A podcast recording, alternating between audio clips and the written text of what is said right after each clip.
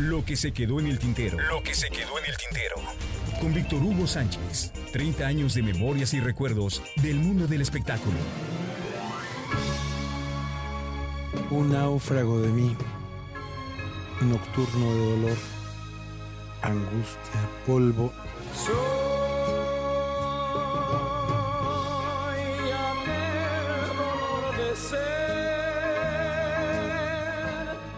Es difícil ser periodista y ser fan de alguien. En mi caso, siempre lo he sido y lo seré de José José. Por eso, cuando en 1988, a mis 21 o 22 años, mi jefe en el Heraldo de México me dijo, vamos a comer con José José porque quiere conocerte. Casi, casi me muero de la emoción. ¿De verdad el príncipe quería conocerme? ¿O era un truco de mi jefe para hacerme trabajar el domingo? Y como siempre, Víctor Ego. El ego me ganó. Y ahí estaba yo, en pleno domingo, al mediodía, tocando la puerta de una enorme casa en el Pedregal.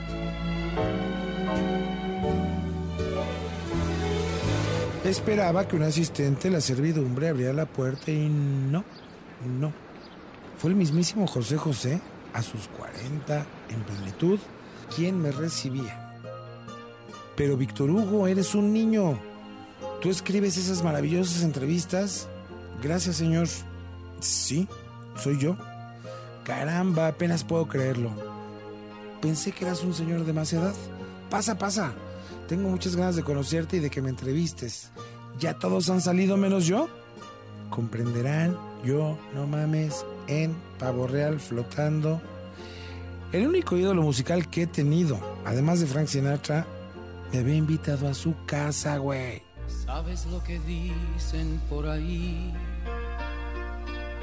Pobre ruiseñor, ¿dónde ha caído?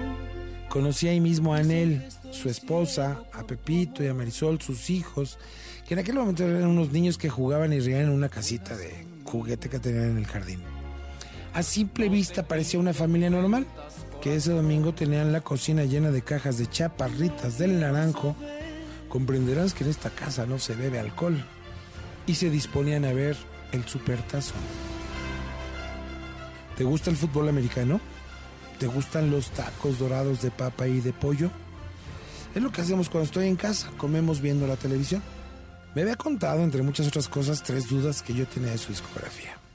Almohada, Te quiero tal como eres, Linda Disco, ¿Sabes que es difícil ser artista y que todo el mundo quiera que escuche sus canciones? Tú no me conoces, Víctor Hugo, pero puedo estar en un aeropuerto durante horas y horas firmando autógrafos, tomándome fotos. Esa gente será fiel para siempre y a ellos nos debemos. Así, ha habido días en que me entregan hasta 100 cassettes con sus canciones. Bueno, me han dado hasta servilletas con la letra de algún tema. ¿Y los escucha todos? ¿Tiene alguien que lo haga por usted? Los escucho todos personalmente. Así, un día me dejaron un cassette en un hotel y el señor que me lo dio tuvo que irse.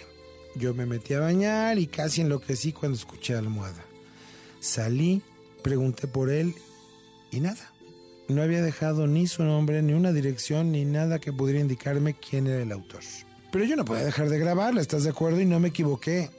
Almohada es un himno y a la gente le encanta. A veces borracho de angustia, te lleno de besos y caricias mustias. ¿Y qué pasó con ese autor? Pasó un buen tiempo, hasta que un día apareció, no me había olvidado de su cara, así que lo ayudamos a que registrara su tema y a que recibiera sus regalías correspondientes. Oiga, y del cover a la canción de Billy Joel, Just the Way You Are, ¿qué me cuenta? Estábamos en España grabando ese álbum, pero nos faltaba un tema. Una tarde fuimos a un restaurante, la escuché y les dije, hagamos la versión en español. En dos días tuvimos la versión y se quedó. No estaba contemplada en el inicio de la producción. Y de linda disco que me cuenta. Ay, Víctor Hugo, mira, estaba de moda la música disco y yo quería experimentar. Las letras de las canciones en inglés, digamos, no eran muy profundas. Así que pensé, ¿por qué no? Y me aventé. Y es la única canción de mi autoría.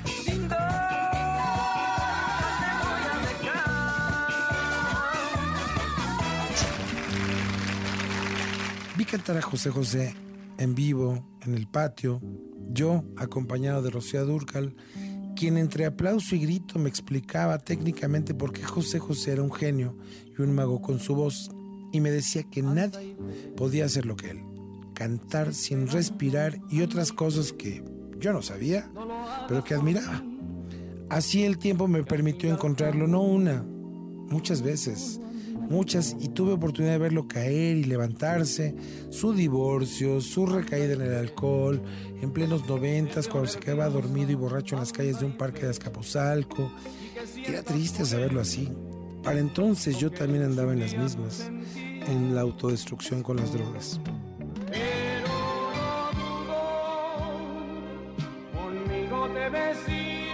Una noche me acuerdo, luego de su función en el Teatro Blanquita, pasé a saludarlo al camerino y claro, entre adictos nos reconocemos y él me metió en el saco un sobre con un polvo blanco. Es una piedra, Víctor Hugo, tienes que secarla y molerla, es de lo mejor que hay, me dijo. Su madre, que aún vivía y estaba ahí, dijo, una piedra, yo también quiero que me agarres a rocazos, hijo. Ah, qué ruquita tan vaciada, dijo José José. Yo me cagué de la risa. Que te pase igual con él, igual con él. Lo he vuelto a ver, no una, cien veces más. Y he trabajado con él incluso promoviendo sus actividades profesionales. Y tras caer y levantarse, recuperarse y emprender una vida plena de armonía con su esposa Sara, sigue siendo el mismo artista humilde y entregado. Hemos ido a estaciones de radio donde literalmente hay que sacarlo porque las filas para tomarse fotos con él son interminables. Y él se deja papachar. Y es que cante o no, ¿quién no quiere a José José?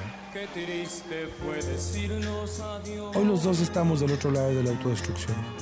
Los dos hemos caído y los dos nos hemos levantado. Y es que es así. Entre las aves fénix también nos reconocemos.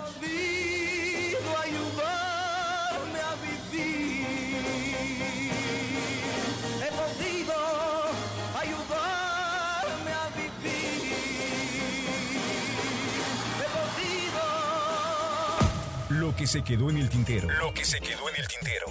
Con Víctor Hugo Sánchez. 30 años de memorias y recuerdos del mundo del espectáculo.